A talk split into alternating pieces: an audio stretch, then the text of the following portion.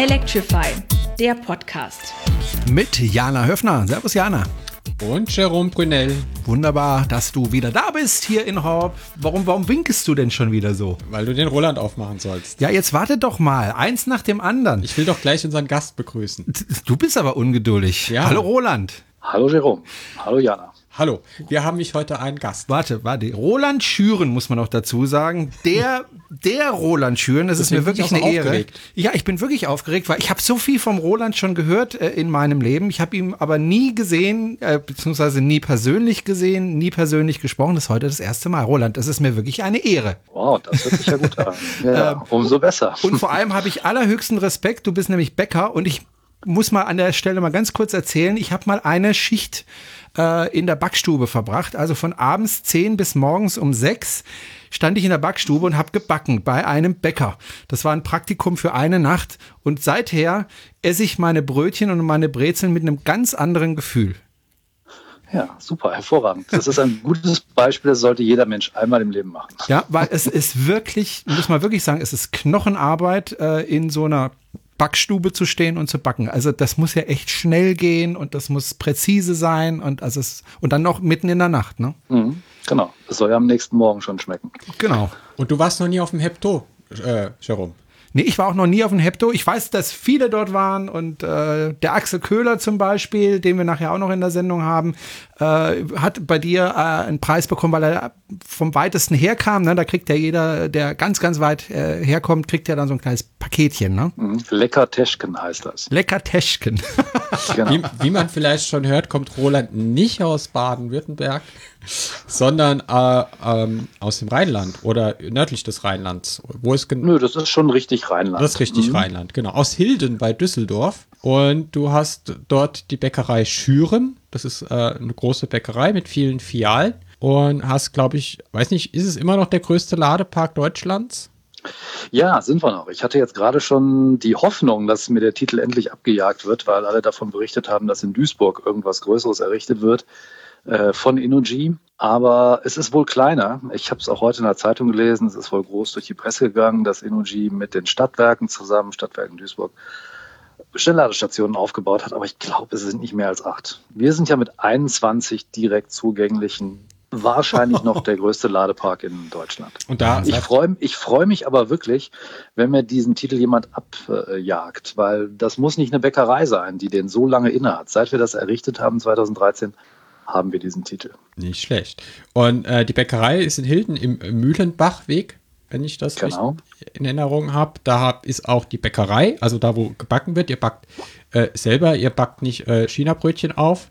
Äh, ihr habt, ja, das wissen viele nicht. Also diese Backlinge im Supermarkt kommen gerne mal aus China. Echt? Ja.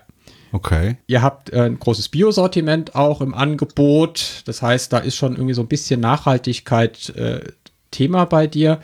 Und du fährst auch ein Elektroauto. Schon ziemlich lange. Richtig. Mhm. Was denn für eins? Ja, natürlich ein Tesla. Also ich habe ich hab angefangen, als es den Tesla noch nicht gab, mit einem äh, Opel Ampera. Also nicht diesem Ampera E, den man jetzt kennt, sondern Ja. dem richtigen Ampera. Also der ja quasi noch ein Hybrid war, aber gar nicht als Hybrid wahrgenommen wurde. Wir haben uns Mhm. eigentlich alle als Elektroautofahrer gefühlt, weil man mit dem ja auch tatsächlich äh, rein elektrisch fahren kann, wenn die Batterie voll ist, mit jeder Höchstgeschwindigkeit, mit der Motorleistung, einem tollen Konzept. Und ich habe mich einfach dazu entschieden, weil es eigentlich das einzige Auto gab damals, was uneingeschränkt äh, einsatzfähig ist und eben das eine einzige Auto der Familie sein kann. Und sobald es dann rein elektrisch möglich war, bin ich auf Tesla umgeschwenkt. Und du hattest, warst schon sehr früh bei Tesla dabei, ne? Genau, äh, Ende 13, November 13. Mhm. Du hast quasi eins von den ersten Model S bekommen. Ja, nicht, nee, nicht ganz die ersten. Vielleicht einer der frühen, die nicht diese Signature Edition waren, die als erste rausgekommen sind. So könnte man das vielleicht sagen. Okay. Aber wie kommt denn jetzt ein Bäcker dazu, sich so für Elektromobilität einzusetzen? Das ist ja Wie doch ungewöhnlich. dazu? Ja, gut. Ja, wie komme ich dazu? Also das äh, tatsächlich war der Ampera nicht mein erstes Elektroauto. Zwar das erste, was ich quasi privat als Pkw gefahren bin, sondern wir haben das erste Elektroauto war 2011 bei uns in der Firma ein Vito E-Cell, also ein Transporter. Das ist tatsächlich gekommen durch unsere Firma, durch das Backen. Wir sind ja das energieintensivste Handwerk, die Bäckerei. Und ähm, wir haben ja von 2009 auf 2010 da so ein sehr gutes, äh, intensives Energiekonzept umgesetzt in einem Gebäude. Und ähm, die Beschäftigung damit, die hat mich dazu geführt, dass gerade bei uns in der Branche Elektroautos ein Riesenthema sind. Nicht nur, weil wir nach Düsseldorf in die Stadt reinfahren und das ist bei euch in Stuttgart ja nicht anders, dass da wild diskutiert wird. Bei euch ist schon gesperrt. Bei uns hat heute der Stadtrat in Düsseldorf zusammengesessen wegen Gegenmaßnahmen wie ähm, eine Busspur für Fahrräder. Kombispuren, genau, wo Fahrräder und Taxis und E-Autos zusammenfahren sollen, ist umstritten. Ich weiß gar nicht, was daraus geworden ist, aber das haben wir alles gelöst und wir haben auch schon immer die Feinstaubproblematik gehabt äh, auf einer Haupteinfallstraße, wo wir mit äh, zwei, drei täglichen Touren lang müssen zu unseren Düsseldorfer Filialen, wo es schon Sperrungen gab für Fahrzeuge über 2,8 Tonnen weil man natürlich voraussetzt, das sind Diesel. Wir sind da aber nur mit Erdgas- oder Elektrofahrzeugen hergefahren und äh, somit hat uns das Thema schon sehr lange beschäftigt. Jetzt habt ihr ja wahrscheinlich, äh, du sagst, ihr habt mehrere Filialen in Düsseldorf, äh, in Hilden gibt es ja auch die, noch, noch ein paar Filialen und mhm. ihr beliefert ja auch viele äh, Großkunden, wenn ich das richtig in Erinnerung habe. Ja, genau. Das heißt, ja, Logistik ist bei euch ein großes Thema. Äh, genau. heißt, ihr habt viele Fahrzeuge, ähm, die müssen funktionieren, weil die Brötchen müssen halt zum Mittagessen in den Schulen sein oder zum Frühstück in den Filialen. Und du hast gerade schon gesagt, ihr habt Elektrofahrzeuge, den E-Cell und Erdgasfahrzeuge. Jetzt na, das war der Start. 2011 war, hatten wir, bis dahin hatten wir nur äh, Erdgasfahrzeuge. Also wir haben den Diesel ja schon relativ lange ausgemustert. Ich weiß gar nicht, wann der letzte weggegangen ist. Ich nehme an, irgendwann. 2009, 2010 ist vielleicht der letzte Diesel weggegangen. Und seitdem haben wir alles auf Erdgas äh, umgestellt und 2011 der, der Vito war der erste, erste Elektrolieferwagen. Allerdings ja in der kleinen Größe.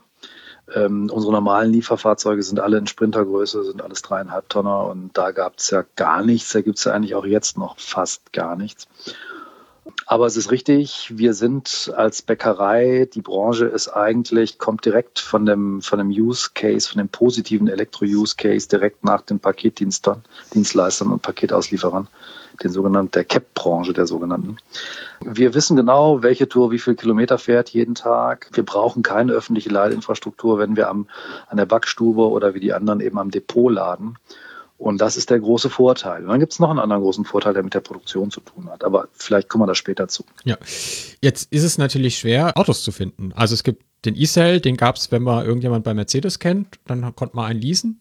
Äh, dann kam der ENV 200, der ist ja noch ein Stückchen kleiner als, das, als der E-Cell. Mhm. Und ansonsten äh, kommt jetzt halt der Master von Renault. Und ansonsten gibt es irgendwie nichts.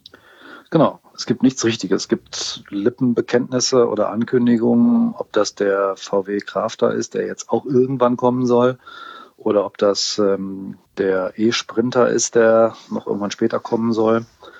Ähm, ist schon richtig. Und auch den Master, ich weiß nicht, in welchen Dosen man den kriegt, aber der hat ja auch eine, wenn ich richtig informiert bin, sogar eine 10% kleinere Batteriekapazität als die kleine Zoe-Batterie.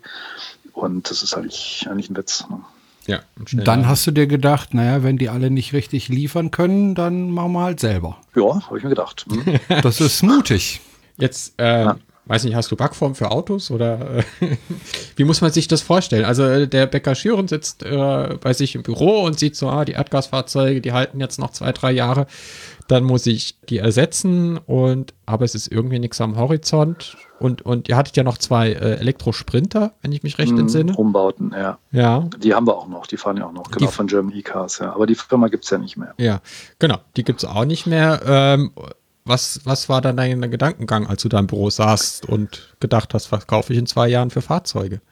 Ja, das war tatsächlich inzwischen vor ziemlich genau zwei Jahren in der ersten Januarwoche, als irgendwie Wirtschaftsdeutschland zu schlafen schien, hatte ich anscheinend irgendwie die Zeit und habe gedacht, hm, es muss jetzt was passieren. Du kannst deinen Weg so nicht weitergehen, weil wir wollten den eigentlich mit German E-Cars weitergehen.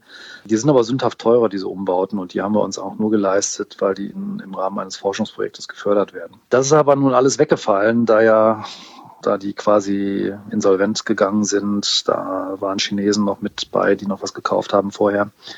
Und deswegen gibt's die nicht mehr. Und dann habe ich gedacht, hm, dann müssen wir doch jetzt mal vorangehen und versuchen mal einfach mal ein paar Gleichgesinnte zu finden, weil eigentlich war der Auslöser schon Jahre vorher ein Kollege aus Stuttgart, der Falk Hafendörfer, äh, Bäckerei in Stuttgart, der schon vor längeren Zeiten Probleme hatte, der hat seine Backstube im äußeren Bereich von Stuttgart und alle seine fünf Filialen, also ein etwas kleinerer Kollege als wir, ähm, in der Innenstadt. Und da gab es ja zuerst diese Feinstaubdebatte und dass man nicht mehr rein darf. Und ähm, ihm konnte nirgendwo geholfen werden, also weder von der Handwerkskammer noch sonst wem. Und die Umbauten, die man ihm empfohlen hat von EVS mit 180.000 Euro, die sind nichts für einen kleinen Bäcker. Das funktioniert nicht. Also das war einer, der mir im Hinterkopf steckte. Und dann rief ein Kollege aus Essen an, der sagte, hier wird jetzt bei uns über äh, Sperrungen äh, diskutiert. Ich habe jetzt hier einen, ähm, einen VW T5, den ich ersetzen muss und noch einen so und so, den ich ersetzen muss, Diesel. Ich will jetzt keinen Diesel mehr kaufen, ich will Elektro, was können Sie mir empfehlen?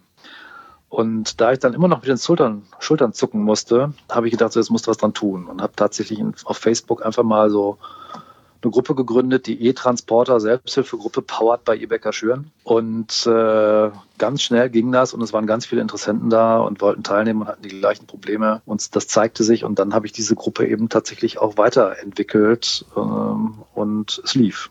Wie viel, wie viel wart ihr am Anfang? Wir waren innerhalb von einem Monat waren wir 100 äh, Unternehmen. 100, wow. nee, alles Bäcker oder auch andere Branchen? Nee, auch andere. So ungefähr die Hälfte Bäcker, aber auch Klempner, Elektriker, ein Blumenzüchter, ein Schreiner, Gebäudereinigung, sowas alles. Alles die ähnliche, ähnliche Bedürfnisse haben wie wir. Und ja. dann habt ihr euch zusammengesetzt. Genau, nach einem Monat haben wir einen Konfigurationsworkshop abgehalten bei uns. Das ist also aus, nicht nur aus ganz Deutschland, auch aus, aus den Niederlanden und aus äh, Italien und Österreich sind Teilnehmer gekommen. Und ähm, wir haben dann wirklich uns zusammengesetzt und jeder hat gesagt, was hat der für Bedürfnisse? Haben einen ziemlich großen kleinen gemeinsamen Nenner gefunden und haben dann quasi gesagt, so soll das Auto aussehen. Es soll 150 Kilometer weit kommen. Es soll mindestens 850 Kilo Zuladung haben. Es braucht grundsätzlich keine Schnellladung. Es kann, aber es muss nicht. Es reichen 11 kW zum Beispiel. Was haben wir noch gesagt? Ja, das ergibt dann eine Batteriegröße, die irgendwo ja, zwischen 40 und 55 Kilowattstunden hat.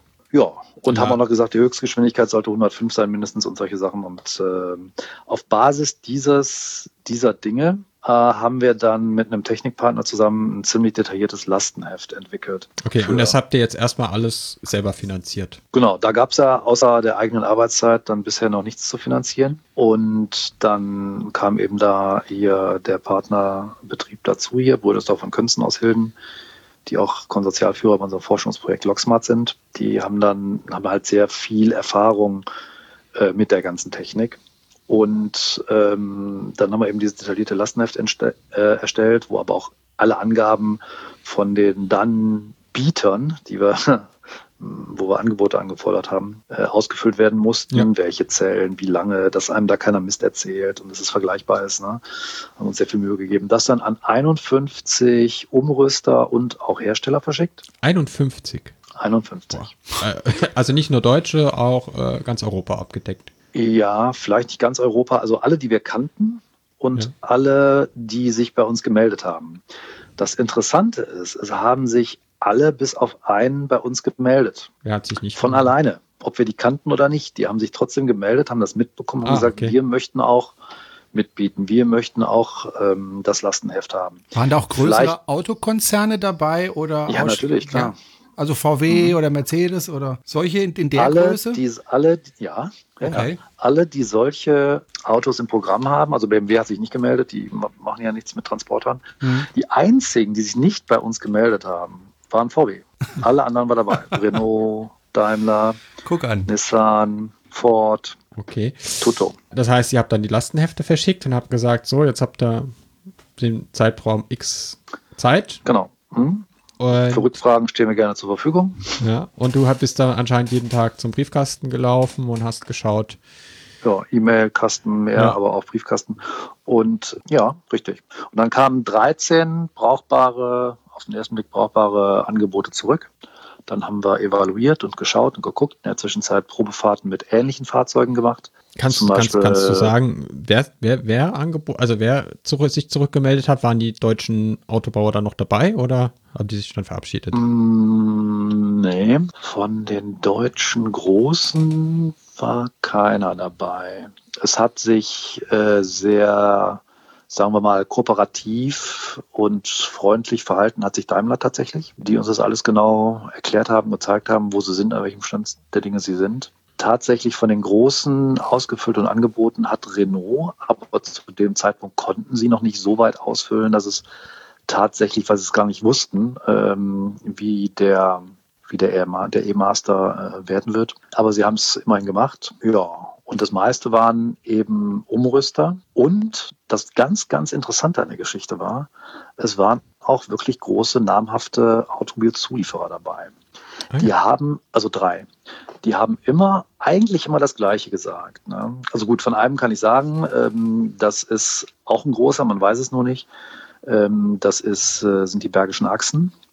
Die haben irgendwie über 6000 Mitarbeiter weltweit und 3000 in Deutschland ungefähr.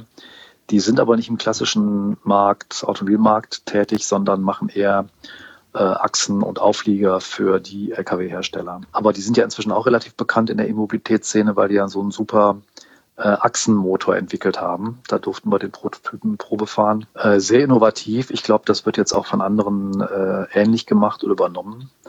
Und ähm, die anderen beiden Großen, die sagten unabhängig voneinander dasselbe. Herr Schön, Sie wundern sich bestimmt, warum wir jetzt anrufen. Da konnte ich nur ein richtig herzhaftes Ja drauf antworten. ähm, ja, und dann kamen eigentlich so Sätze wie, ja, wir sind zwar kein Autobauer, aber Sie können uns glauben, wir können das. Ja, die können das. Und ähm, wir haben das auch schon gemacht. Wir sagen jetzt nicht, welche E-Autos von uns sind, aber Sie kennen die garantiert. Und ähm, deswegen möchten wir uns auch direkt an Sie wenden, weil wir können das in Gänze. Okay. Das hat mich total überrascht und ähm, hat mir eigentlich gezeigt, wenn man jetzt das, das rein technische Thema mal verlässt, hat eigentlich gezeigt, wo wird denn in Deutschland, wo kommen die Innovationen her, wo wird die Wirtschaftsleistung tatsächlich erbracht und wer steckt dann dahinter. Und das sind nicht die mauernden Automobilhersteller, sondern das sind die Zulieferer. Die haben alles fertig in der Schublade. Ja. Ja. Äh, jetzt habt ihr 13 könnten, wenn aus, Sie wollt. ausgefüllte die, die, die wollen, wenn sie könnten. Ja, also der, der Gewinner, das wollen wir jetzt noch nicht verraten, ähm, äh, eures, eures eure Ausschreibung, das ist ja dann auch, steckt ja auch viel eines deutschen Zulieferers drin, der mit B anfängt und Osch aufhört. Aber äh, nochmal zurück jetzt zum Ausschreibungsprozess. Ihr hattet dann 13 Unterlagen da liegen und wie entscheidet man dann, welches Fahrzeug man ja. nimmt? Weil es ist ja, genau. die meisten können ja dir nichts auf den Hof stellen und sagen, da probier mal aus und, und guck, ob das passt genau. für euch. Richtig. Naja, gut, aber wir haben, wir haben ja ein gewisses Abstraktionsvermögen. Wir können uns ja schon reinversetzen. Also wir haben dann weiter evaluiert und haben fünf in die engere Wahl genommen. Und dann hat es sich weiter auf zwei konzentriert. Äh, es hätte auch noch ein anderer mitmachen können, der aber eigentlich vom Preis her ausgeschieden ist. Ja. Und es hätte auch eine sehr interessante Sache geben können mit Bergische Achsen. Aber das war alles zu schwierig, zu riskant, zeitlich nicht absehbar. Ja. Und ähm, die meisten sind eigentlich, also wenn ich, wenn ich jetzt aus dem jetzigen, aus der jetzigen äh, Sicht mir das äh, beschaue, was jetzt für Fahrzeuge gibt oder geben wird, wären bestimmt welche dabei, die es auch gewesen hätten, hätten bringen können, wie zum Beispiel so ein, so ein E-Crafter von VW oder, oder wenn eine größere Batterie bei dem, bei dem Master gewesen wäre, dann wäre es vielleicht auch, äh, hätte es geklappt. Aber es haben natürlich diejenigen einen riesen Vorteil, die in irgendeiner Form ein Auto bauen, was nicht an die Vorgaben eines Grundmodells mit Verbrennungsmotor gekoppelt ist. Wir haben ja immer versucht, einen Kastenwagen, also es gab ja drei Varianten, die wir angefragt haben, einen Kastenwagen, einen äh, mit einem normalen ähm, Auffliegerfahrgestell, also wo man so einen Kipper oder irgendwie was mit Hebebühnen dran machen kann, und einen mit Niederflurfahrgestell. Und ähm, das hat sich dann rauskristallisiert auf zwei Varianten, die von Interesse sind, nämlich der Kastenwagen und das Niederflurfahrgestell. Und die Kastenwagen haben sich alle schwer getan, weil die ein Grundmodell umrüsten. Und dann haben die sofort ein Gewichtsproblem, müssen alle aufgelastet werden und ein Zuladungsproblem damit. Ja. Ne? Und wenn jetzt ein Auto rein als Elektroauto konstruiert wird, ist das ja wesentlich leichter und einfacher. Und das kommt der Zuladung echt zugute. Und somit sind da auch welche Umrüster wegen Gewicht ausgeschieden. Wenn ich das vergleiche mit unseren Planters von German E-Cars, die wir schon lange fahren, die mussten aufgelastet werden und haben trotzdem nur irgendwie um die 700 Kilo Zuladung und fahren aber als 4,25 Tonnen rum. Das ist eigentlich ein Wahnsinn. Und, ähm, und es gab damals noch nicht den Maxus von Zeig. Ja. Das wäre auch eine sehr interessante Kastenwagenversion für die Selbsthilfegruppe gewesen. Ne? Jetzt habt Also fünf ausgewählt ähm, und dann hat sich auf zwei konzentriert. Äh, einmal Niederflurfahrgestell, einmal Kastenwagen und der Kastenwagen, der es hätte sein sollen, der es eigentlich auch geworden ist, aber es hat sich nicht umsetzen lassen, war ein Citroën Jumper Umbau von ähm, den Tschechen von Voltia. ja. Der hatte von den ganzen Kastenwagen mit Abstand die besten Verbrauchswerte und auch den besten Preis. Und den hattet ihr Trotzdem- auch da zum Testen, oder? den hatten wir da zum Testen, intensiv getestet, genau. Und der wäre es gewesen. Aber es ist immer noch so, dass man da auch ungefähr bei 70, 72.000 Euro anfängt. Hui, das ist eine Hausnummer. Und ähm, Zum Vergleich, wenn ich mal ganz blöd fragen habe, damit man es einfach äh, einschätzen kann besser, was würde denn ein Diesel äh, an der Stelle kosten? Ein Diesel kostet um die 30.000 Euro, Also- wenn es ein gut, gut ausgestatteter Sprinter ist. Okay, also Äh, wenn es jetzt eigentlich das so- Doppelte, ne? Mehr als das Doppelte. Ja, genau, mehr, mehr als doppelt. Okay. Das war immer so. Also eigentlich waren vorher die Situation, du kaufst einen umgerüsteten, der kostet das drei- bis vierfache. Okay. Jetzt nur noch das Und Doppelte. Das, du ist bist schon beim vier bis Fortschritt. fünf. Genau, beim vier, du bist bei einem äh, Iveco E-Daily, bist du beim vier bis fünffachen. Hm. Wer der hat, denn, diese wer, wer hat denn ausgesucht? Also du hast gesagt, wir haben es auf fünf reduziert, dann auf zwei reduziert. Wer ist wir? Musstet ihr euch dann Wir- wieder alle wir 100 ist- wir ist zusammensetzen? das- oder? Äh, wir ist das Technikteam von Brödersdorf und Könzen und meine Wenigkeit. Mhm. Das haben wir in der Runde so entschieden. Das heißt, die anderen Und haben wir- euch da vertraut. Genau.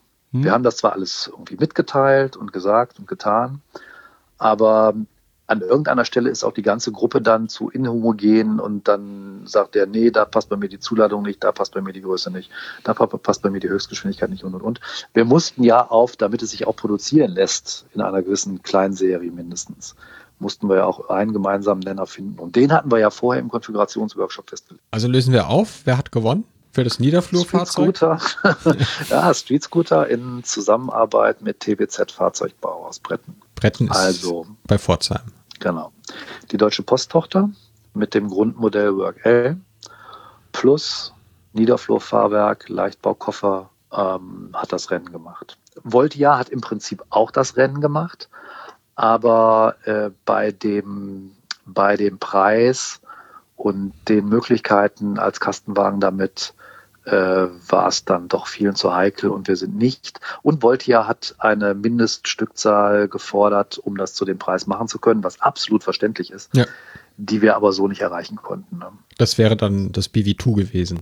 Und äh, auch ein Beetleband, also Kastenwagenversion in dem Fall. Ne? Okay. Ja. Was hat der denn jetzt von der Post gekostet? Der kostet jetzt äh, in der vollen Ausstattung, also mit für eine Bäckerei mit so Zwischengängen und Mhm. einer Klappe, die passt und allem drum und dran, kostet der nach Umweltprämie 61.000 Euro. Okay, ist nochmal deutlich günstiger. Dann sind wir ja wirklich beim Faktor 2, ne?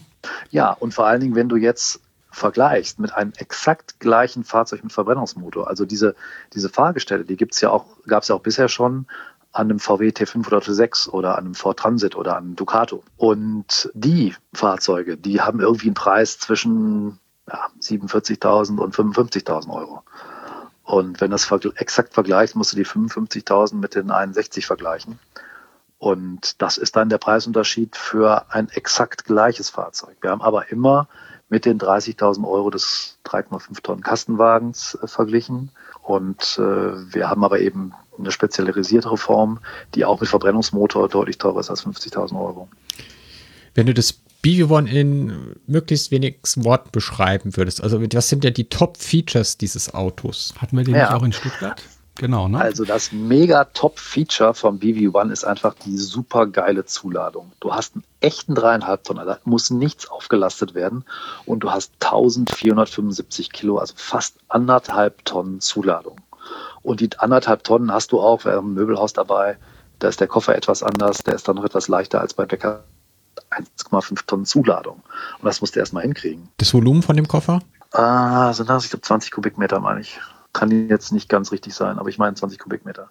Okay. Ähm, dann Ja, also die Zuladung, die Zuladung ist einfach der Kracher. Und das kommt einfach daher, weil Street Scooter ein Auto gebaut hat, was rein als Elektroauto konzipiert wurde, was leicht ist, was einfach ist und was sich auch einfach mit anderen Dingen kombinieren lässt. Die Batterie ist komplett unterm Fahrerhaus, da ragt nichts hinten rein, wie bei Wettbewerbern. Und äh, das macht es total simpel, einfach und gebrauchsfähig. Jetzt bist du ja der, ich sag jetzt einfach mal, der Vater des BV Ones oder äh, ja, hast, hast die Familie zusammengehalten, äh, die das BV One dann hervorgebracht hat. Wie lange hat das dann gedauert, bis du endlich eins auf dem Hof stehen hattest? Also ich hatte Moment im Juli letzten Jahres und stimmt das? Und die ersten sind, glaube ich, im Mai, Mai oder Anfang Juni ist der erste ausgeliefert worden mit seiner kompletten Zulassung. Und also das vorher- waren dann, waren dann, glaube ich, 15, 17 Monate nach der Idee. Ja, nicht schlecht für ein Auto zu entwickeln. Ja, und der Prototyp, der fuhr, Moment, Januar, September, sechs, sieben, acht, acht Monate nach der Idee fuhr der Prototyp. Der Nicht weiße. schlecht. Den durfte ich ja auch fahren. Mhm. Noch vor dir. Ähm, Also den ganzen, Stimmt, auch das ja, noch. Auch das noch, genau. Und dann noch auf einer längeren Strecke. Ich habe ihn ja von Bretten nach Stuttgart Genau. gefahren zu iMobility. War der erste Langstreckentest auch mit dem BB1. Das kommt auf jeden Fall auf meinen Grabstein. Dann, und sie ist nicht liegen geblieben. ich bin nicht liegen geblieben. Er hat nur mit dem Laden hat er ein bisschen gesponnen. Ich habe aber musste noch, noch mal bei ähm, äh, einer schottischen Burgerkette anhalten und hat ihn dann angestöpselt und hat er irgendwie eine halbe Stunde 150 Wattstunden geladen. Da Aha. hat irgendwas nicht gestimmt. Ja. Aber ähm, macht, macht Spaß zu fahren. Hängt natürlich im Wind mit dem Riesenkasten. Äh, und wenn man sich dran gewöhnt hat, kann man auch irgendwie 150, 160, 170 Kilometer mit dem Ding fahren. Ja, richtig. Also was, was ähm, bist du denn jetzt ein Serienmodell auch schon mal gefahren? Weil da hat sich ja einiges getan. Nee, Serie bin ich noch nicht gefahren. Äh, Ja, also oder war das die erste Serie, die wir hatten auf der Messe? Das kann auch sein, das war die erste. Aber da, da hat noch einiges nicht funktioniert. Da hat äh, im Display Ja, noch ja, genau. einiges nicht funktioniert und Ja. äh, der Tacho hat wirres, wirres Zeug angezeigt. Äh, Mhm. Das BMS war noch nicht richtig eingenordet. Vielleicht solltest du einfach gleichmäßiger fahren, dann zeigt es auch nicht wirres Zeug an, liebe Jana. Ähm, mal eine Frage. Ähm, du bist ja jetzt natürlich der große Anschieber. Du hast eine Firma, Bäckerei Schüren. Ähm, und du hast Mitarbeiter. Wie haben eigentlich deine Mitarbeiter da mitgezogen? Haben die gedacht, äh, oh Gott, jetzt kommt der Chef mit dem nächsten Auto um die Ecke, weil er sich fahren muss, was ich aber, gib mir doch einen Dieselchef, dann habe ich kein Problem. Oder waren die genauso begeistert wie du? Nee, das überhaupt nicht. Die waren, die waren begeistert, die haben das aufgenommen. Das war ja auch für die nichts Neues. Ich meine, die Mhm. haben ja vorher schon ein Jahr lang die Planters mitgekriegt und dann auch gefahren. Und die haben natürlich mitgekriegt, ähm, wir haben ja die ganzen Tests von uns aus gemacht. Wir haben ja den, den NRTCZ-Zyklus entwickelt, der nichts anderes ist als unsere Tour 7. Also der heißt neuer realer Transporter-Testzyklus. ähm, geht über 127 Kilometer, Hälfte Autobahn, Hälfte Stadtverkehr, also keine Landstraße, entweder oder. Und auf dem haben wir fünf oder sechs der Fabrikate getestet, die auch mit angeboten haben. Also nicht in der Form, wie er hinterher geworden ist, aber mit der Technik, zum Beispiel den Work 11 von Street Scooter, den, den Voltia, wo aber die Batterie noch im Laderaum war und nicht drunter. Oder ähm, einen T5 von Orton, der aber von der Batteriegröße und Motorstärke genauso war, als wäre es ein Sprinterumbau gewesen, den umgerüsteten Ducato. Also wir sind die alle im Prinzip durchgetestet, alle auf der Tour, genau verglichen und auch sogar den Edu, äh, ähm, sag schon, Educato. E- E-Daily auch. Ah. Und das haben die Mitarbeiter ja alle mitgekriegt. Und es hat aber da immer der gleiche Fahrer gefahren, damit wir da Ceteris Paribus auch was sehen und, und einigermaßen vergleichen können. Aber die anderen haben sich auch alle interessiert und haben geguckt und fanden das total interessant. Haben denn alle Probanden die Teststrecke geschafft oder ist einer liegen geblieben? Also es haben alle geschafft, wo die Batteriegröße einigermaßen dazu passte. So muss man das einfach sagen. Okay. Also 127 Kilometer mit normaler Beladung und Hälfte Autobahn ist natürlich auch nicht ohne. Ne? Nein, nein, das, Ähm, das stimmt. Grad. Und es hat sich, was man einfach im Nachhinein sagen muss, super geschlagen hat sich der Voltia. Der war einfach äh, von den ganzen Umbauten, vom Verbrauch her total gut. Äh, mit Abstand am besten war Street Scooter vom Verbrauch, daher auch von der Reichweite. Und äh, direkt danach kam Voltia und dann kam langer Abstand von den ganzen anderen umgerüsteten Fahrzeugen. Also die Tschechen sind da schon echt gut. Okay, ist ja auch interessant. Ähm, wenn, wenn du heute auf den Markt schaust, was, was es so gibt und was jetzt angekündigt ist für die nächsten, sagen wir mal, sechs Monate, Würdest du es nochmal machen oder würdest du sagen, ah, ihr spart jetzt und, und jetzt hab, bin ich zuversichtlich mit dem E-Crafter, mit dem, äh, gut, den, den Maßnahmen nee, nee, das geht jetzt so weiter bei uns. Also wir haben ja den zweiten bestellt, der müsste im Februar kommen. Der ist also schon, schon in Bretten, der wird schon aufgebaut. Der erste BV-1 von uns hatte jetzt schon die 10.000 Kilometer hinter sich und steht heute gerade in Mönchengladbach auf einer Bäckermesse. Ähm, und da war noch nichts dran, ne? Also das okay. ist alles gut. Wir haben den zweiten bestellt und man merkt einfach, wie Street Scooter sich Stück für Stück weiterentwickelt. Wie so ein paar kleine Dinge, die nicht so glatt laufen, einfach immer besser werden.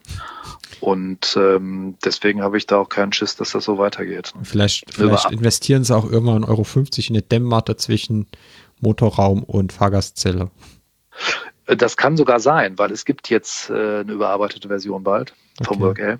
Weil ich fahr, ich fahr, ich fahr, bin ja im Streetcooter jetzt auch ein paar Mal gefahren, also den Work, äh, das BV1 und es war, ich fand es immer sehr anstrengend, weil man die ganze Zeit den Inverter pfeifen hört. Das geht, wenn man irgendwie eine halbe Stunde fährt, ist das in Ordnung, aber wenn ich mir denke, dass ich den ganzen Tag in der Karre hock und, und die ganze Zeit zugepfiffen werde von dem Ding, da kann man ja. Also tut mir leid, das kann ich jetzt nicht bestätigen. Ich bin den letztens auch noch gefahren. Das hat mich jetzt nicht gestört. Okay.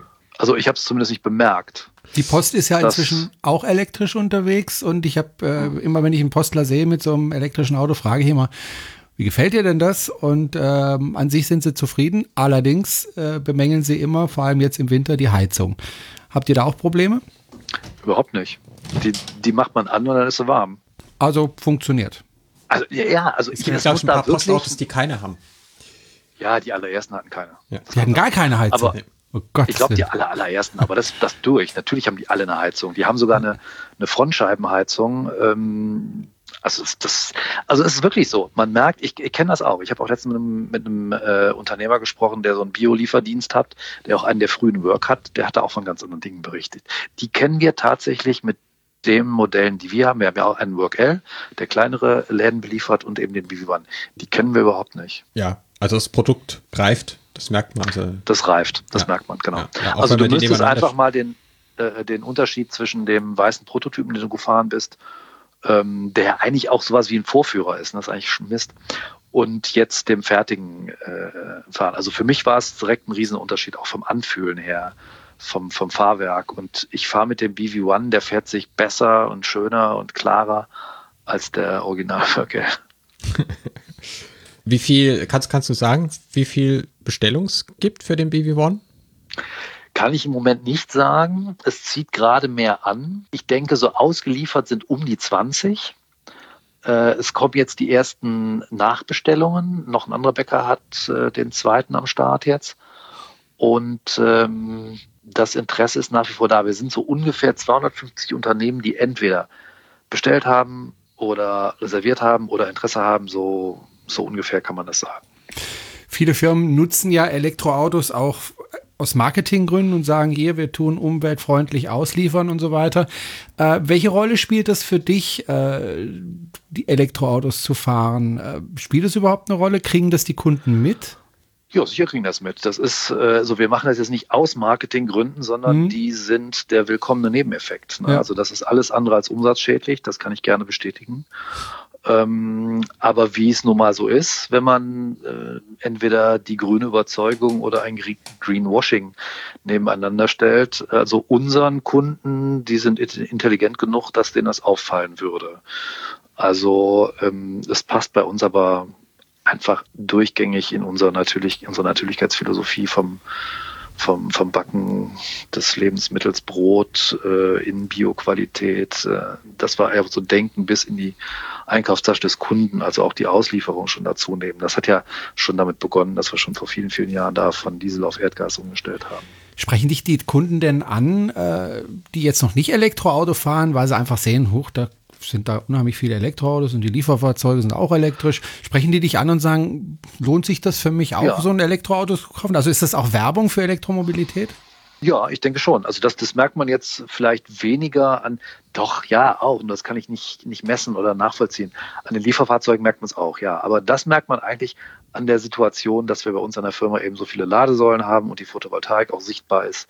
Ähm, das wird von den Kunden sehr intensiv wahrgenommen. Und, äh, und da, sie viele äußern sich einfach so zwischendurch, ja, Herr Schön, ich finde das super, was Sie da machen mit den Elektroautos und super, was Sie da machen mit dem Transporter und der Photovoltaik. Das ist klasse, das ist super. Das sagen einige, ja.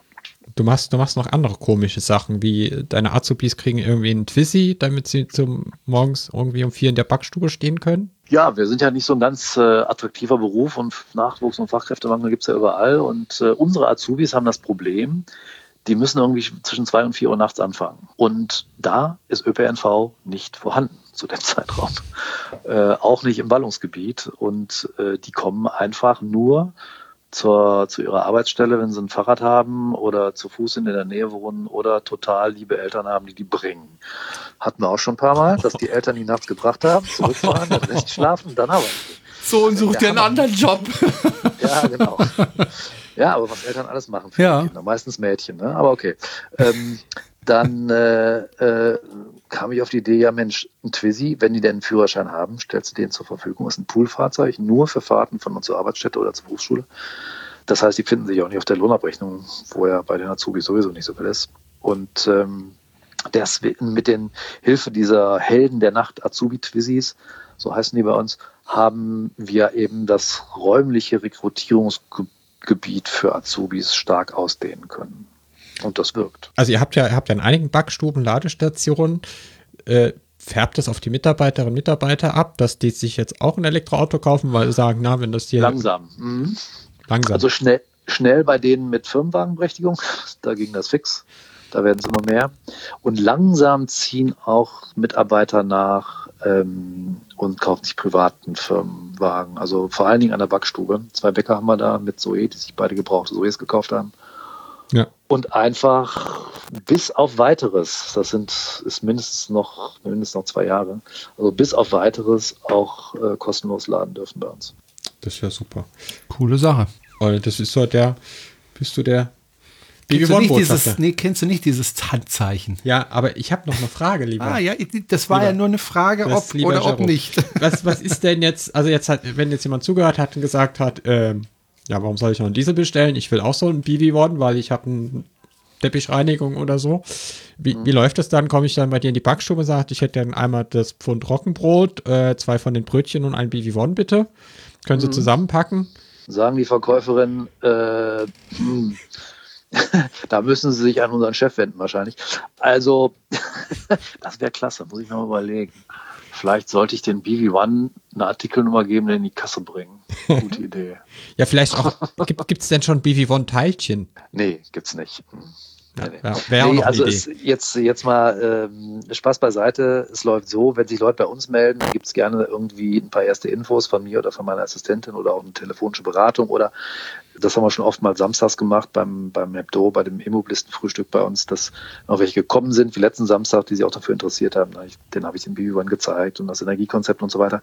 Aber ansonsten, die, der Vertrieb läuft über TBZ. Also da kauft man die und ähm, kann dann natürlich auch seine betriebsspezifischen als Bäckerei oder branchenspezifischen Dinge absprechen. Das Ja, heißt, wie man was gerne hätte. Das heißt, du bist jetzt nicht Autohändler geworden, hast jetzt so bunte Fähnchen aufgehängt bei dir am Parkplatz. Ähm, du verdienst jetzt auch nichts dran an den BB Ones. Oder hast Ich du da bin- irgendwie Lizenzrechte? Ich habe da ein, pff, eine Mini-Kostenentschädigung habe ich da dran, ja. Okay. Aber das ist jetzt nicht der Rede wert.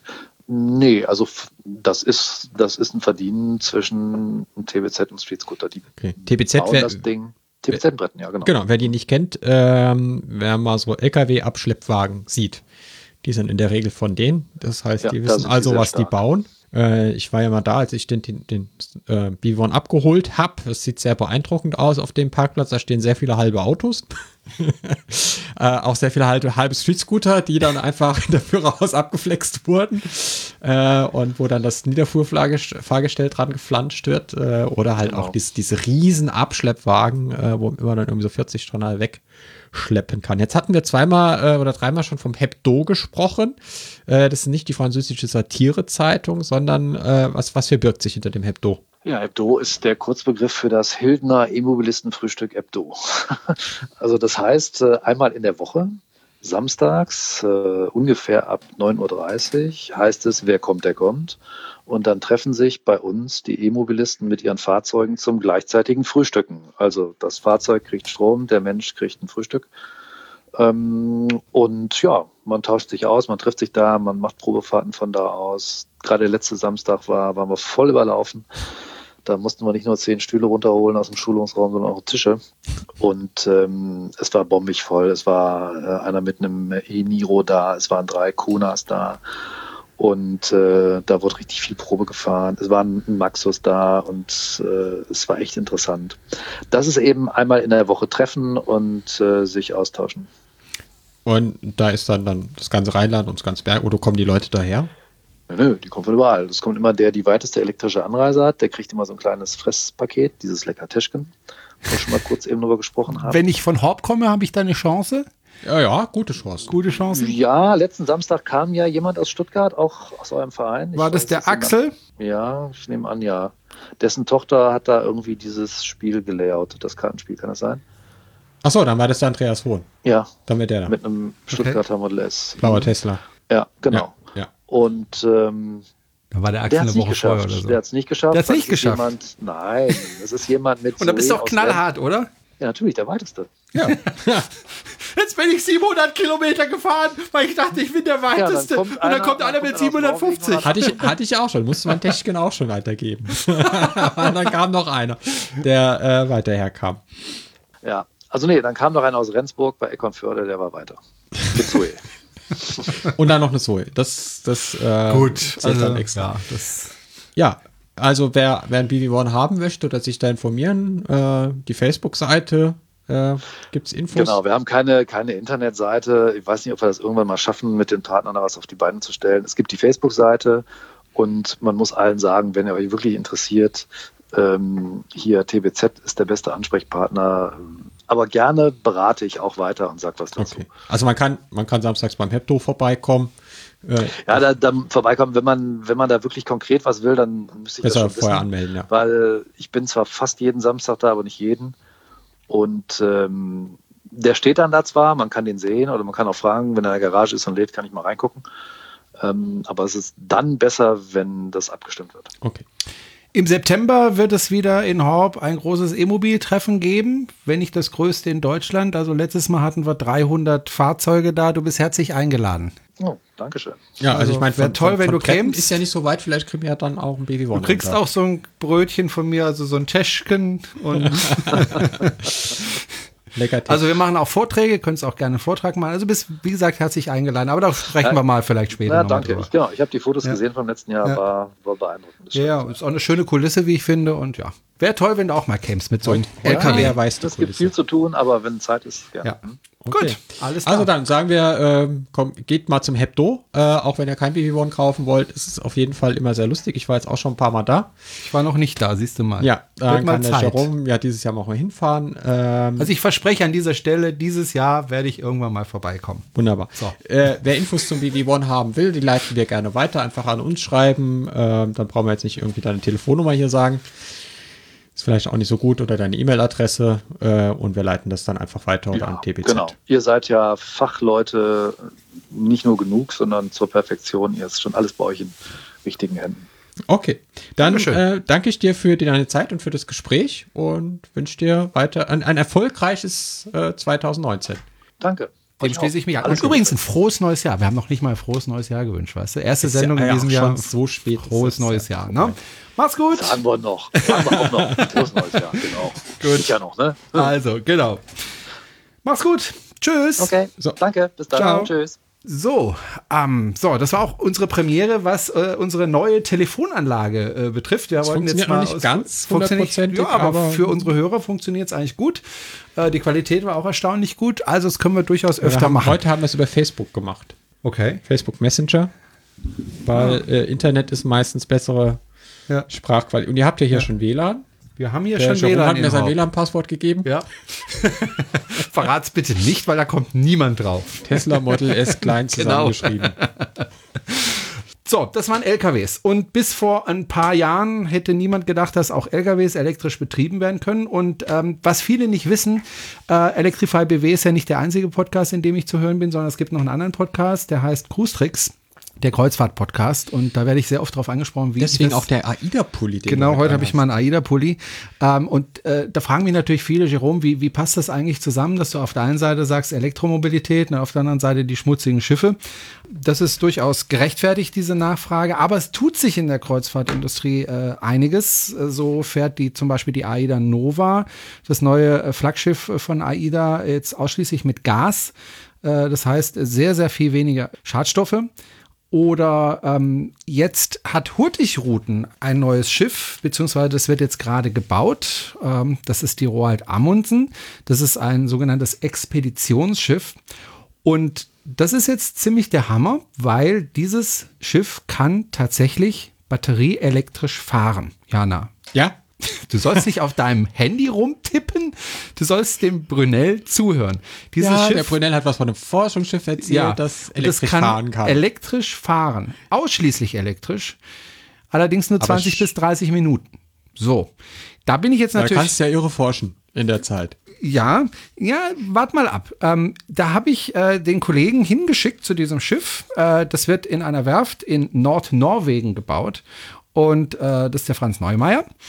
Und der hat sich das Schiff in der Werft angeschaut und ist danach wieder zurückgekommen. Und ich habe ihn dann befragt. So, und die erste Frage, die ich ihm gestellt habe, war, wie wird dieses Schiff überhaupt betrieben? Also nicht nur rein batterieelektrisch, sondern da brauchen sie halt noch andere Kraftstoffe. Ja, also grundsätzlich muss ich sagen, äh, Hurtigruten fährt ja prinzipiell nicht mit Schweröl, ne, sondern fahren äh, grundsätzlich mit Marinegasöl, also MGO. Ähm, das ist so der sauberste Treibstoff, den man auf Schiffen einsetzen kann, wenn man, wenn man auf Rohölbasis arbeiten will. Und parallel dazu, also zu diesen vier Hauptmaschinen, die damit fahren, gibt es an Bord zwei große äh, Batterieräume, Akkuräume.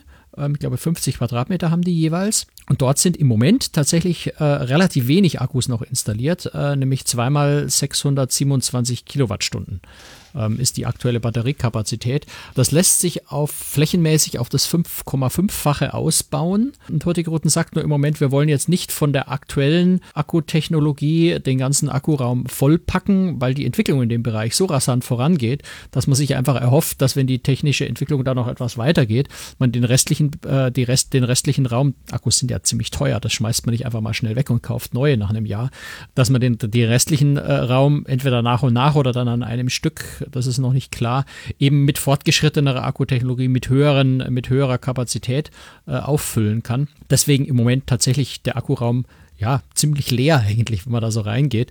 Und wie gesagt, die aktuelle Kapazität sind dann zweimal 627 Kilowattstunden, also dann 1200 und knapp 60 äh, Kilowattstunden. Das reicht im normalen Fahrbetrieb für 20 bis maximal 30 Minuten, wo das Schiff also komplett äh, mit abgeschalteten Maschinen äh, nur mit, mit Akkukraft fahren mhm, kann. Vielleicht mal als Vergleich, also 1200 Kilowattstunden. Äh, die meisten äh, Fahrzeuge für den Straßenverkehr, die haben so zwischen 60 und 100 Kilowattstunden äh, Akkukapazität, also die größten 100 äh, Kilowattstunden kommen damit ja 450, 500, 550 Kilometer weit.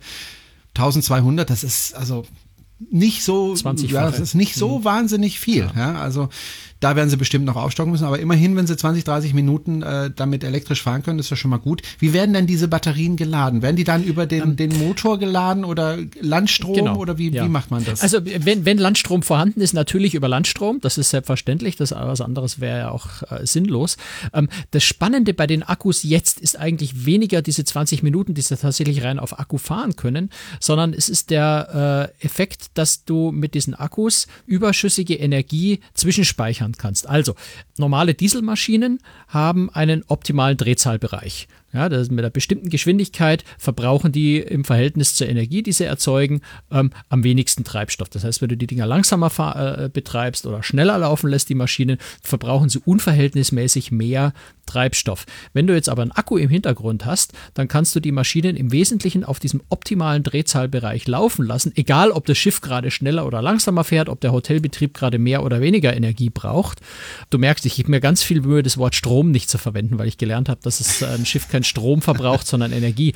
Ähm, also die Hauptmaschine im optimalen, also sehr äh, energieeffizienten Bereich permanent arbeiten kann und wenn eben mehr Energie gebraucht wird, die Maschinenleistung nicht hochgefahren werden muss, sondern ich diese mehr Energie kurzfristig aus den Akkus nehmen kann oder wenn weniger gebraucht wird, als die Maschinen eigentlich produzieren an Energie, ich diese Energie nehme und in den Akkus zwischenspeichern kann. Das hat insgesamt einen Effekt auf den Kohlendioxid- und, und äh, Stickoxidausstoß von etwa 14 Prozent wow. ähm, Reduktion, was doch sehr, sehr viel ist. Na, also wenn man denkt, äh, wenn, ich, wenn ich auf LNG schaue, LNG kann man immer endlos darüber streiten, wie viel weniger CO2-Ausstoß äh, ein LNG-Schiff hat. Seriöse Experten sagen etwa 6%, weil man dann diesen Methanslip noch abzieht, der wieder wesentlich klimaschädlicher ist als CO2. Ja. Äh, ganz eigenes Thema. Ähm, aber letztendlich, äh, um das mal so ein bisschen in Relation zu setzen, die Angaben bei LNG, äh, was CO2 angeht, bewegen sich irgendwo zwischen 6 und maximal 20% Einsparung. Hier allein durch die Kombination von Akku und, und Dieselmaschinen ist die Einsparung Einsparung tatsächlich 14 Prozent was schon ziemlich viel ist. Und eben durch dieses sogenannte Peak Shaving, also wenn ich äh, mehr Energie in der Hauptmaschine oder in den Hauptmaschinen produziere, als ich tatsächlich an Bord brauche, kann ich das eben in die Akkus wegspeichern und andersrum, wenn ich es dringend brauche, einschalten. Es kommt noch ein anderer Effekt hinzu. Du hast oft ja Navigationssituationen, wo du zwar nicht volle Energie brauchst, aber für den Notfall schnell Energie bereithalten willst. Also du hast ein Ablegemanöver, es ist viel Wind oder sowas, dann kannst du eine Situation kriegen, wo du sagst, jetzt sofort Hebel auf den Tisch, Vollgas, wir müssen hier ganz schnell weg. Deswegen läuft auf einem normalen Schiff dann meistens eine weitere äh, Maschine auf Standby, die man sofort hochfahren kann, wenn man die Energie braucht. Aber im Standby, haben wir ja gerade ge äh, gehört, äh, verbraucht so ein, so ein, so ein, so ein Diesel unverhältnismäßig viel Treibstoff. Auf dem Schiff brauche ich die Hilfsmaschine nicht im Standby oder die Maschine im, im Standby-Modus laufen lassen, weil ich ja den Akku habe, der mir die zusätzliche Energie sofort liefern kann. Das heißt, auch da finden nochmal Einsparungen statt, einfach weil ich gerade in so kritischen Navigationssituationen diese Maschine auf Standby einfach gar nicht brauche, weil der Akku mir die, die Reserve liefert.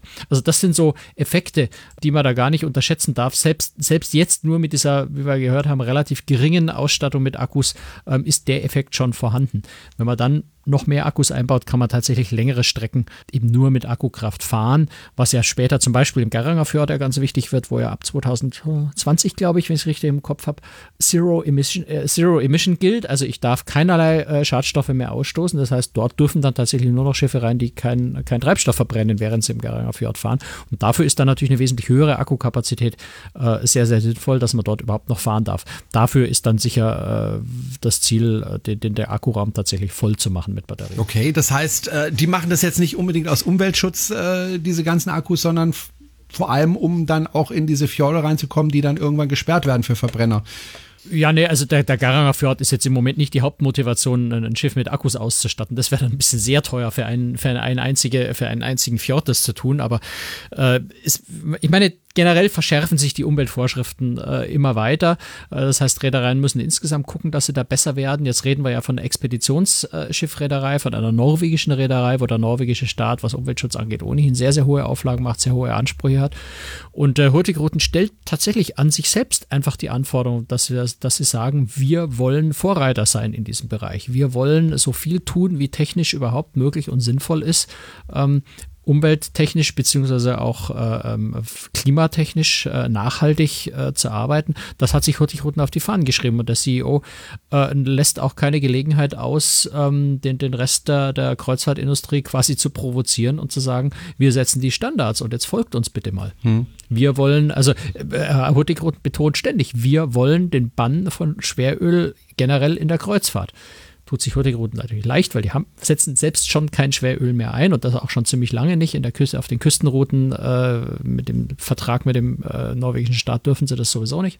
Also natürlich ist Hurtigruten schon in einer sehr guten Position und wollen, wollen da einfach Standards setzen und sagen, wir wollen die, die Industrie verändern. Wir wollen erreichen, dass gerade eben auch in so, so abgelegenen Fahrgebieten, in, in sehr sensiblen Fahrgebieten ähm, kein Schweröl mehr zum Einsatz kommt und langfristig eben, ja, zum Beispiel mit Akkus gefahren wird oder dann in der ferneren Zukunft noch mit besserer Technik. Das muss man einfach mal abwarten, wie sich die Technik da noch weiterentwickelt. Aber ähm, Hurtigruten hat da einen recht hohen Anspruch. Gut, sie haben es natürlich auch insofern einfach, weil die Strecken, die sie fahren, jetzt nicht ewig lang sind, sondern sie machen ja ständig Halt in irgendwelchen. Naja, Vorsicht, Vorsicht, du, nein, nein, Vorsicht. äh, Wir reden ja jetzt hier über Expeditionskreuzfahrtschiffe. Also Okay. wir reden nicht über die Küstenschiffe.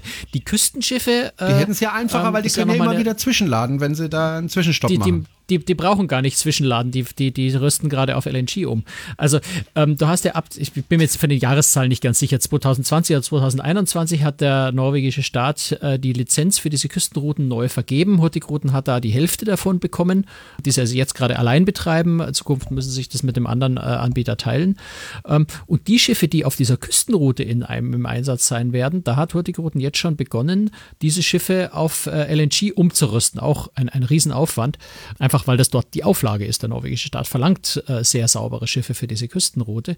Ähm, dort gibt es auch eine entsprechende Versorgungsinfrastruktur für LNG, sodass die Schiffe regelmäßig nachtanken können. Dort sind die Strecken tatsächlich etwas kürzer, wobei kurz ist auch relativ, weil das Schiff fährt natürlich auch in einer Woche von Bergen bis nach Kirkenes hoch. Das ist schon ganz schön weit. Aber jetzt hier bei den Hybridschiffen sprechen wir ja von, von Expeditionskreuzfahrtschiffen, die durchaus auch äh, sehr, sehr weite äh, Strecken fahren. Okay, aber dann will ich noch mal dazwischen grätschen. Wäre es nicht auch sinnvoll, äh, Batterien einzusetzen auf, auf der Küstenstrecke in Kombination zum Beispiel mit LNG? Weil wie gesagt, man kann ja in jedem Stop und die machen ja viele äh, Stops äh, an der Küste, könnte man ja Landstrom dann äh, nachtanken äh, und, und, und so die Emissionen noch weiter zurückdrängen. Es, es ist, eine, ist eine Frage, die man natürlich Hurtigruten stellen müsste. Äh, so genau kann ich dir das nicht beantworten. Aber äh, du hast in den, in den Häfen zum Teil ja auch nur eine Liegezeit von einer Viertelstunde, von 20 Minuten.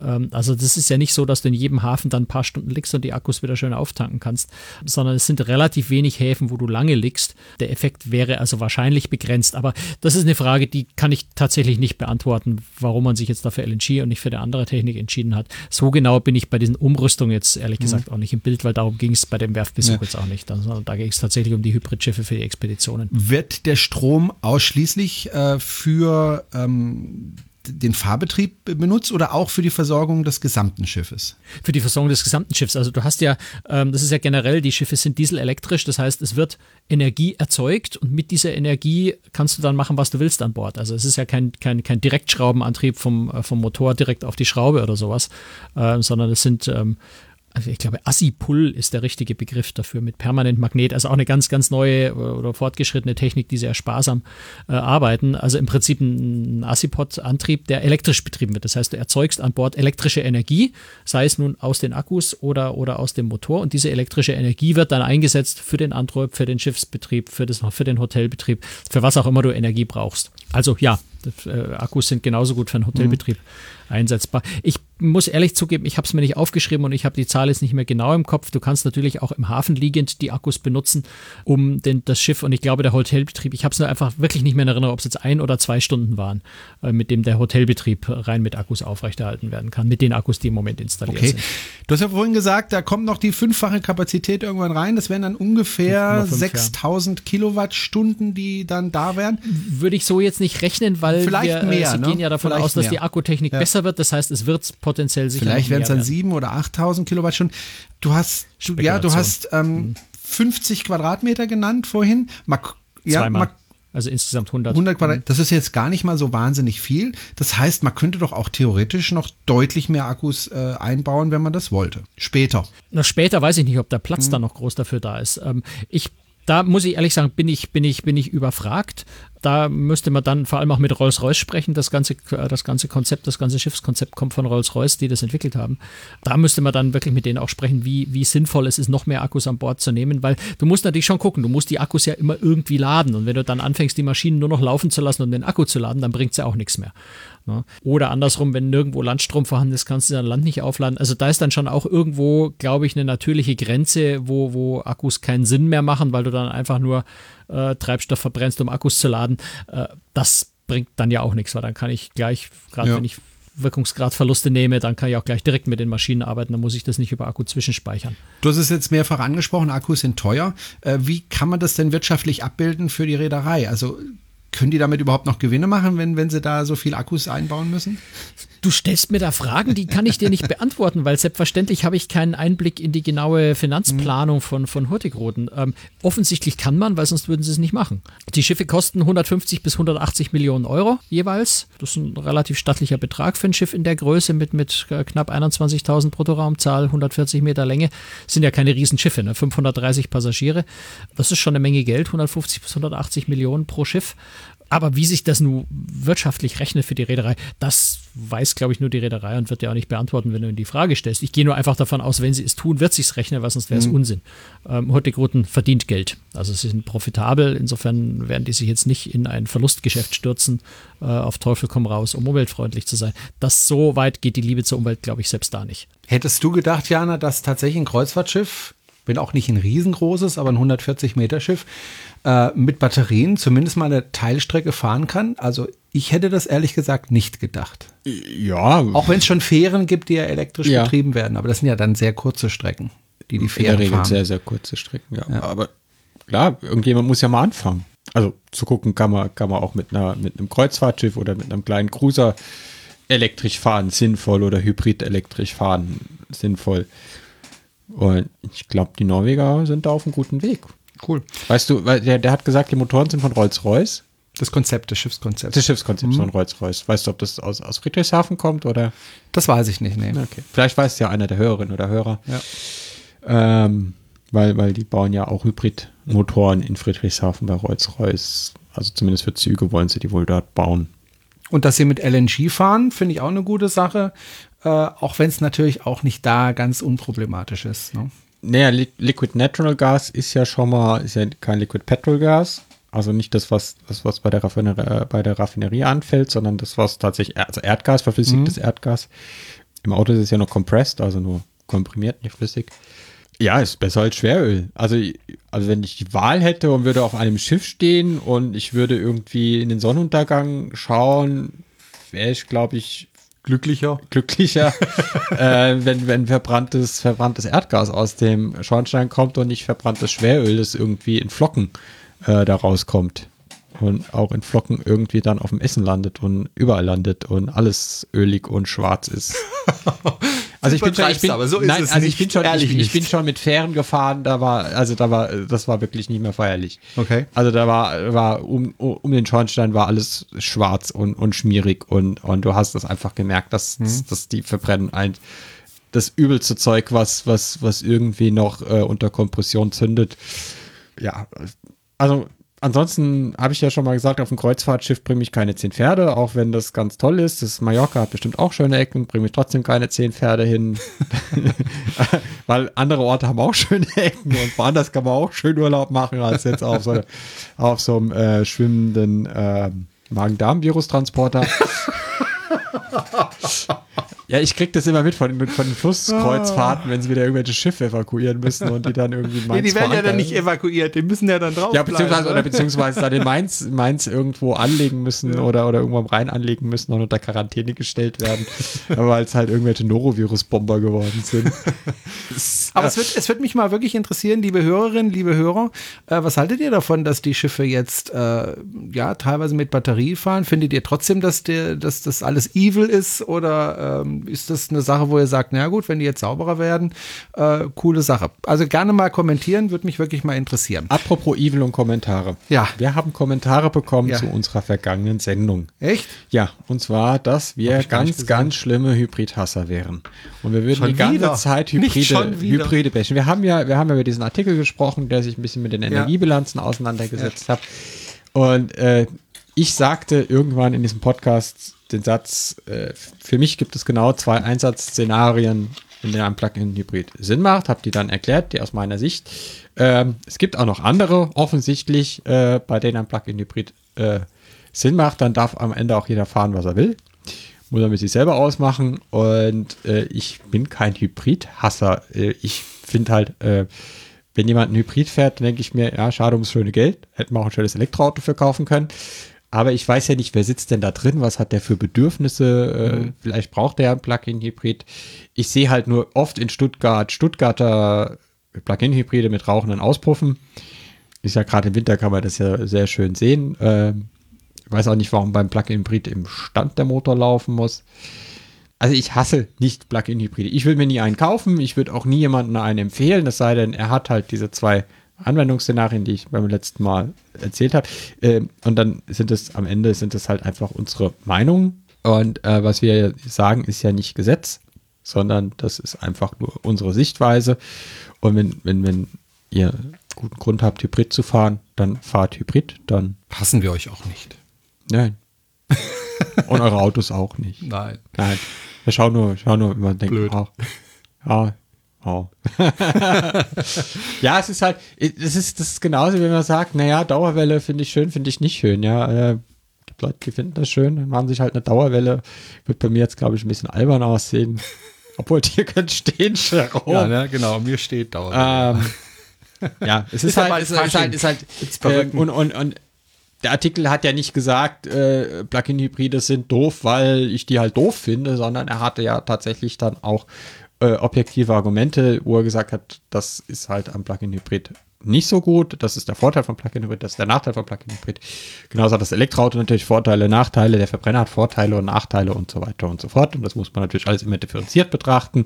Wir spitzen natürlich auch gern mal ein bisschen zu. Das ist zum einen, weil manche Hörer freuen sich darüber, manche Hörer äh, ärgern sich ein bisschen darüber und ähm, soll ja auch ein bisschen emotional sein. Wir wollen ja hier nicht äh, die Apparatschicks spielen, äh, den ganzen Tag Fakten und Zahlen aufzählen, obwohl wir das auch können. Und du hast jetzt gleich noch ein Interview. Ja. Ich habe es gerade schon versucht, die nächste Sendung zu schieben, aber es geht nicht. Nee. Weil eigentlich müssten wir über den neuen Nissan Leaf reden. Der wurde ja heute vorgestellt, es ist Mittwoch, der 9. Januar 2019. Äh, zeichnen wir auf. Also wenn ihr das hört, ist wahrscheinlich Samstag oder Sonntag. Schauen wir mal. Und heute wurde der neue Leaf vorgestellt, 62 Kilowattstunden, luftgekühlte Batterie, Shademo-Ladung, Luftgekühlt. Shademo. Luftgekühlt. Shademo. Eigentlich müssen wir, müssen wir ja über das Auto reden. Aber ich habe halt auch nur das gelesen, was halt im Internet stand und da steht halt Luftgekühlt. und Shademo. Was, was jetzt erstmal, äh, eigentlich könnten wir jetzt voll losrenten und sagen, ja, der hat wieder kein Batteriemanagement, äh, kein, kein Thermalmanagement in der Batterie. Äh, aber wir wissen es noch nicht, ob die vielleicht mit der Luftkühlung auskommt, weil sie einfach eine sehr intelligente Luftkühlung hat. Äh, dann könnte man losrenten, weil sie wieder Shademo verbauen, was, was im europäischen, also, äh, im europäischen und amerikanischen Markt relativ sinnlos ist, weil sie jetzt das einzige Fahrzeug sind, das noch Shademo benutzt äh, also quasi serienmäßig Stöcker am Fahrzeug, außer halt jetzt, jetzt die, diese Drillinge. Aber äh, das sind ja jetzt auch keine Autos, die in großen Stückzahlen verkauft werden. Der kann zwar jetzt mit 70 kW Peak laden, Shademo, aber es gibt natürlich keine Shademo-Ladestationen in Europa oder ganz, ganz wenig Shademo-Ladestationen. Auch die HPC-Charger, die jetzt aufgestellt werden, die auch einen Shademo-Anschluss haben, ist der Shademo-Schlauch 90 Prozent der Fälle auch nur ein 50 kW Schlauch und der CCS hat halt die 150 kW.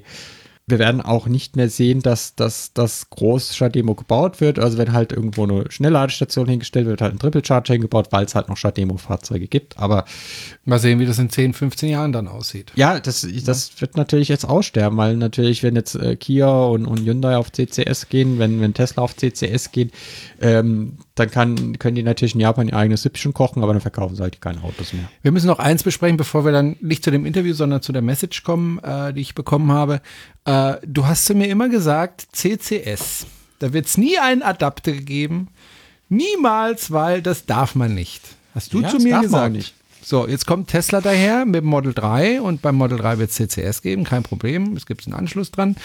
Ähm, und Tesla hat gesagt, naja, damit die Model S und Model X nicht benachteiligt sind, kriegen die einen Adapter für CCS. Ja, So, Tesla hat auch jetzt? gesagt, Hm? dass Ende 2018 in Bruchsal ein Supercharger steht. Okay. da steht kein Supercharger. äh, es ist noch nicht mal eine Baustelle eingerichtet. äh, ich glaube an den CCS-Adapter, wenn du mir damit auf den Kopf haust. Okay.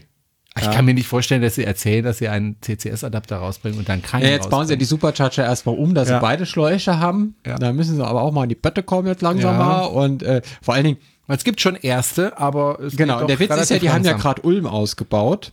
Da haben sie ohne zwei Schläuche. Und, und nachdem sie angekündigt haben und in den Niederlanden schon der erste umgerüstet wurde, haben sie dort irgendwie zwölf Stalls hingestellt mit einem Schlauch.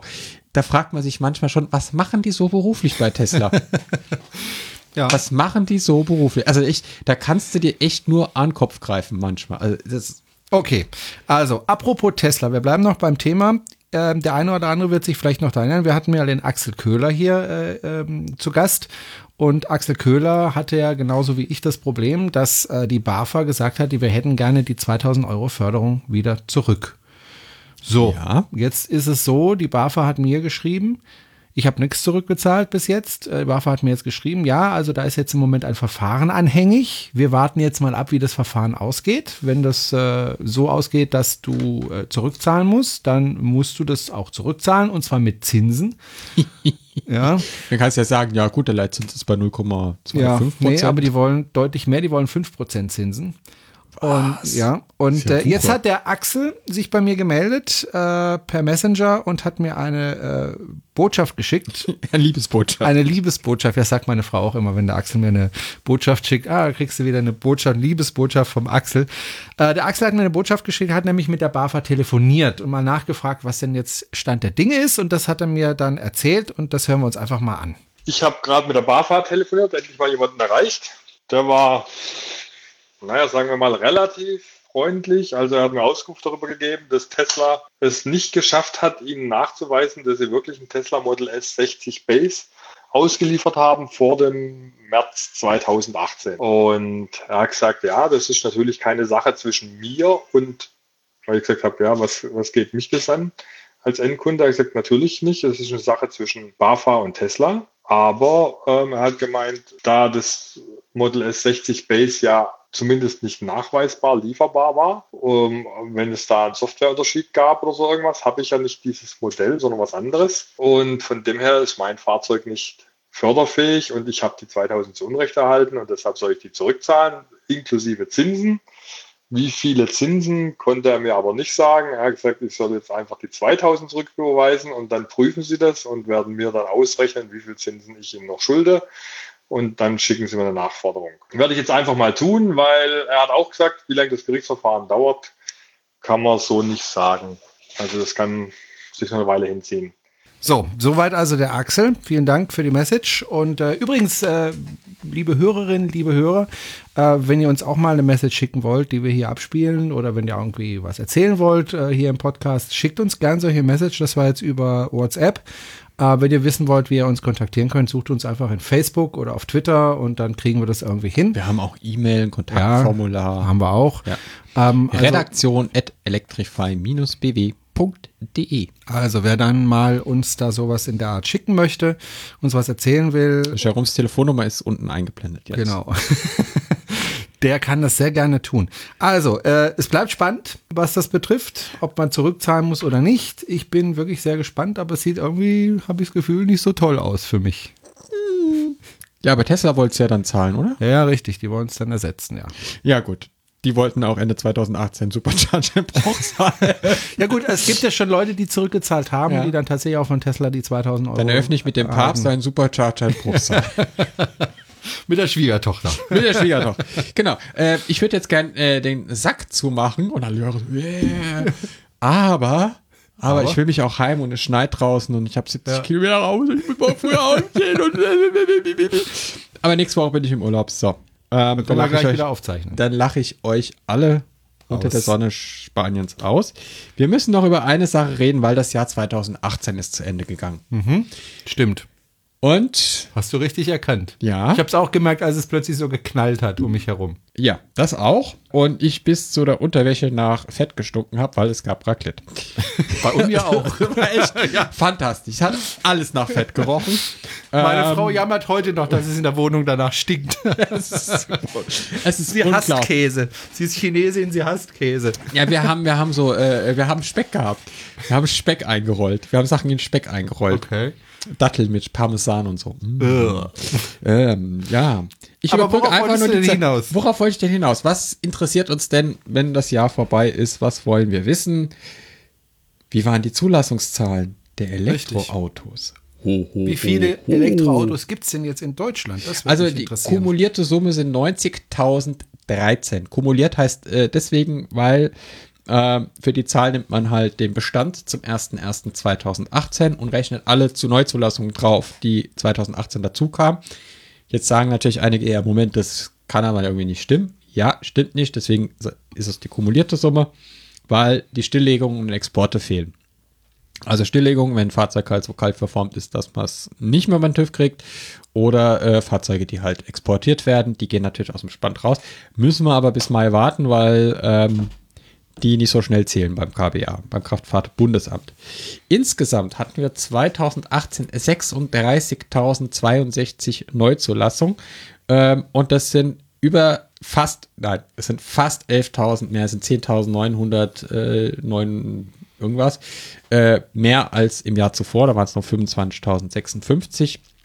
Wir hatten äh, der schlechteste Monat 2018 wurden nur 2375 Fahrzeuge neu zugelassen. Wenn man natürlich jetzt die Verbrenner dagegen rechnet, ist das natürlich alles ein Witz. Aber wenn man sich dann die Kurve anschaut, die könnt ihr auf meinem Twitter-Account sehen, quasi der Verlauf von 2003 bis heute, der Bestand an Elektrofahrzeugen, das ist schon sehr steil. Das könnte eine S-Kurve werden. Ich habe übrigens auch ähm, Zahlen entdeckt, äh, wobei ich jetzt die Quelle, also hier steht, Quelle ist Orange bei Handelsblatt. Sagt ihr das was? Ja, das ist, glaube ich, eine Plattform vom Handelsblatt. Okay. Äh, jedenfalls geht es darum, im Jahr 2018, wie viel Prozent der Neuzulassungen sind denn da jetzt elektrisch gewesen? 1,9. Jetzt pass auf. Ähm, in Deutschland, aber jetzt setzen wir das mal im Vergleich. Ich, ich, ich nenne mal ein paar Länder. Also mit Plug-in-Hybriden waren es 1,9. Ähm, und also elektrisch und Plug-in-Hybrid, muss Ja. man dazu sagen. Genau. Ja. In Norwegen waren es 49 Prozent. Also, Ja, das ist ja auch, weil Norwegen Ja. und der, der Förderung und Ja. die fahren ja auch gar kein Auto, die schauen die Dinger ja nur an. ja, also, 49, also Ja. knapp die Hälfte der Neuzulassungen Ja, 2018. der Markt ist ja auch nicht relevant. Ja. Island hat mich auch erstaunt. Die haben Autos. Die haben tatsächlich Autos, nicht nur Pferde, sondern auch Autos. Äh, und dort sind es immerhin 12 Prozent gewesen. Ja, das hat mich auch überrascht. Das weil weil wirklich Island überrascht. hatte ich überhaupt gar nicht auf dem Schirm. Für, Nee. Ich meine, die haben ja Strom ohne Ende. Ich habe mal jemand interviewt aus Island, der mit seinem Auto einmal um die ganze Insel rumgefahren ja, steht ist. bei mir auch noch auf der To-Do-Liste. und äh, hat erzählt, dass das gar nicht so einfach war. Und deswegen habe ich gedacht, naja, das ist jetzt nicht unbedingt das Elektroautofahren, zumal das ja auch relativ frisch dort ist. Und frisch ist immer nicht so gut für, für, für, für Elektroautos. Parkst halt ja. äh, in, im warmen Gazier. Ja, also, also Island 12 Prozent. So, jetzt kommt das erste tatsächlich, Eu- nee, ist auch kein europäisches Land. Norwegen ist kein europäisches Land, also gehört nicht Also, zur Europäischen Union. Genau, ist ein So. europäisches Land, gehört aber nicht zur Ja, Europäischen Union. genau, äh, genau wie die Schweiz, gehört auch nicht zur Europäischen Union. Dort sind es 7 Prozent der Neuzulassungen. Ja, auch, ich, das liegt ja auch daran, dass die keine äh, Subventionen haben für Elektroautos und auch keine Incentives. Aber und der 7%? Schweizer Ja, und davon wahrscheinlich 5% Teslas. so, äh, das hat mich erstaunt. Äh, 7 Prozent in der Schweiz, Schweden 6 Prozent, Niederlande hat mich auch erstaunt, wobei in der anderen Richtung, hätte ich es mir gedacht, dass es mehr wären, aber immerhin 5 Prozent Niederlande. Äh, China di dicht dahinter, 4,5 Prozent. Nun muss man aber sagen, China ist ein großes Land und da werden sehr viele Autos äh, Ja gut, aber insgesamt waren es 700 Apps, 1000. Ja, also wirklich viele. Ähm, könnten aber noch mehr werden, werden auch noch mehr werden. 4,5 Prozent. Großbritannien 2,5 Prozent. USA 2 Prozent. Das äh, könnte sich nächstes Jahr ändern, einfach schon durch das Model 3. ja. Äh, ja, in allen Märkten. Ja, Frankreich 2 Prozent und Deutschland, du hast es vorhin gesagt, 1,9 steht hier auch mit 2 Prozent. Aber das ist jetzt schon mal doppelt so viel wie noch vor kurzem in Deutschland. Bis vor kurzem waren es ja noch Jahr war's 1 noch Prozent. 1%, ja. Genau, jetzt sind es 2 Jetzt sind Prozent. es 2%, dann sind es vielleicht nächstes Jahr 4, dann sind es 8, dann sind es 16. So. Und dann kennt man das ja vor dem Reiskorn an dem Schachbrett. Ja. Also es kommt langsam, aber man muss aber auch eins sagen.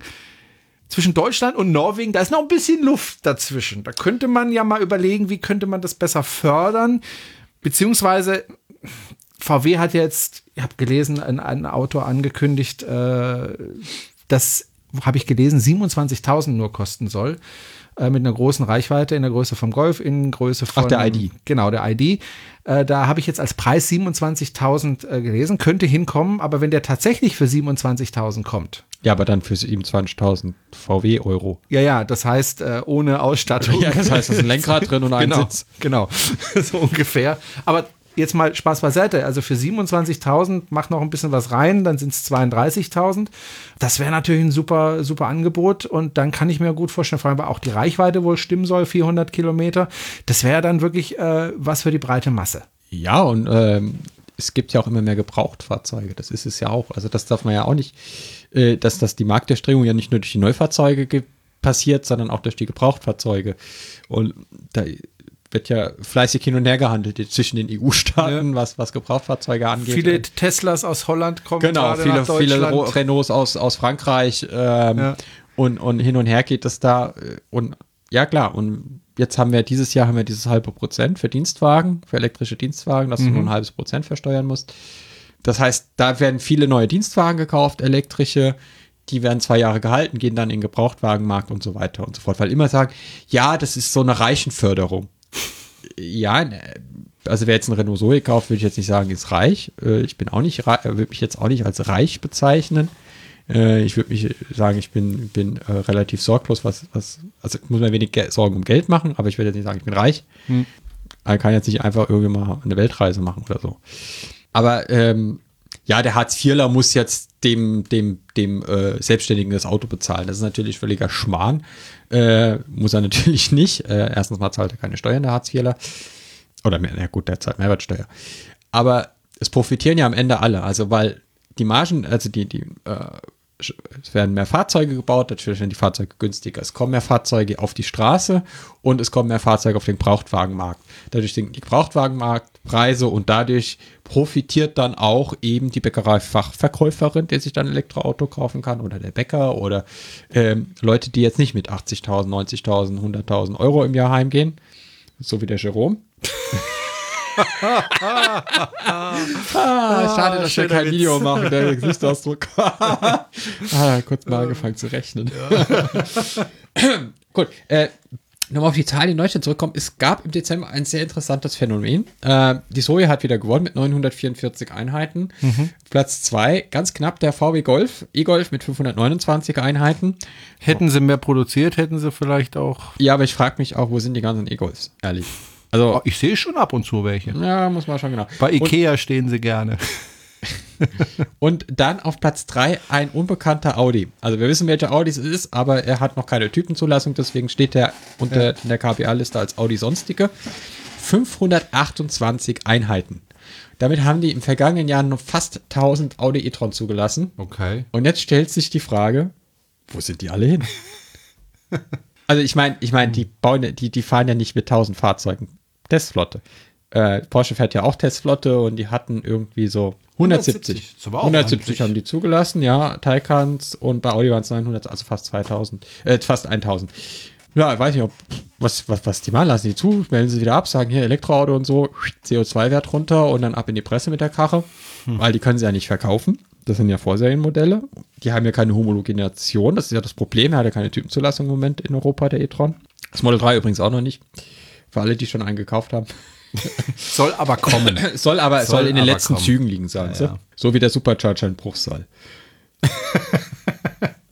das, das fand ich ganz interessant. Äh, das Audi entweder, entweder äh, steht irgendwo eine große Audi-Halde und die fangen dann an, irgendwie so, jetzt wird verkauft und dann gehen die Dinger an die Händler und dann wird die da an die Händler ausgeliefert als Testwagen und, und als äh, direkt vom Hof kaufen. Was, was auch interessant ist, der i3 Rex also der Range Extender i3 hat, glaube ich, das Ende seines Lebens erreicht.